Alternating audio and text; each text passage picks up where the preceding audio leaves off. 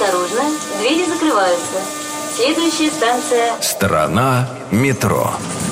К 80-летию московского метрополитена. В московском метрополитене работает постоянная экспозиция Народного музея метро. Однако ограниченное помещение не позволяет представить самые интересные экспонаты из истории метрополитена – вагоны, которые в разное время несли службу в подземных тоннелях. К счастью, возможность познакомиться с этими тружениками скоро представится. В этом мае на станции «Партизанская» откроется приуроченная к 80-летию московского метро историческая выставка подвижного состава. Устроители обещают встречу со всеми сериями вагонов, включая трофейные серии «В», вывезенные в 1945 году из Берлина. Партизанская выбрана для выставки не случайно.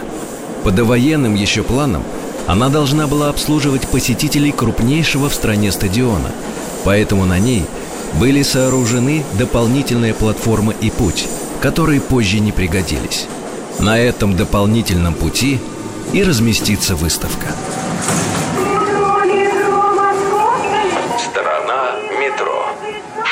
Скрывается под землей?